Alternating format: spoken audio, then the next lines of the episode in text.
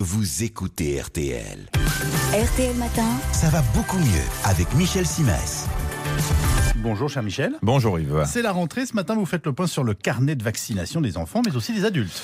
Oui, d'abord, je voudrais dire qu'il y a un an, lorsqu'il a été question euh, d'élargir la couverture vaccinale, certaines personnes se sont mises à geindre. Un an plus tard, les choses se sont mises en place et plus personne ou presque ne râle, sans doute parce que la raison a fini par l'emporter. Je rappelle que se faire vacciner, c'est se protéger individuellement contre des maladies, dont certaines peuvent être particulièrement graves, mais c'est aussi œuvrer pour la collectivité et l'éradication de certaines maladies, ce qui, à l'heure où il est de plus en plus question de vivre ensemble, me paraît relever d'un minimum de cohérence. Alors, vous nous rappelez que ce sont les 11 vaccins obligatoires, vous nous rappelez ce que sont, pardonnez-moi, les 11 vaccins obligatoires pour les enfants nés depuis le début de l'année. Alors, certains vaccins sont combinés, hein, DTP, diphtérie, tétanos, polio, ROR, rougeole, oreillon, rubéole, là on en tient déjà 6, auxquels s'ajoutent la coqueluche, la méningite, l'hépatite B, le pneumocoque et l'hémophilus. Avec ça, l'enfant est protégé contre 11 maladies.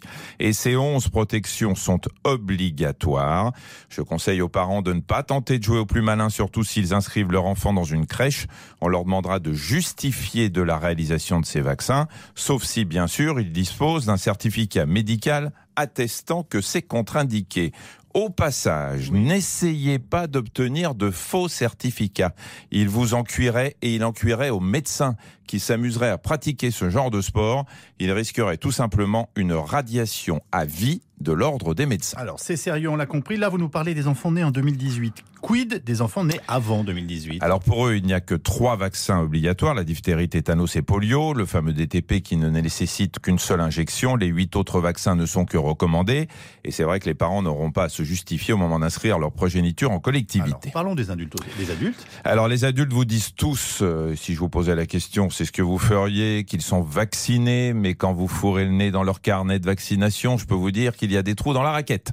Se faire vacciner, c'est une chose, mais penser au rappel, c'en est une autre, qui apparemment n'est pas encore bien comprise par tout le monde. Alors vous pouvez prendre des notes, le DTP a besoin d'un rappel tous les 20 ans. Si vous avez 25, 45 ou 65 ans, vous devez y passer. Après 65 ans, vous y avez droit tous les 10 ans. La coqueluche, un rappel à l'âge de 25 ans.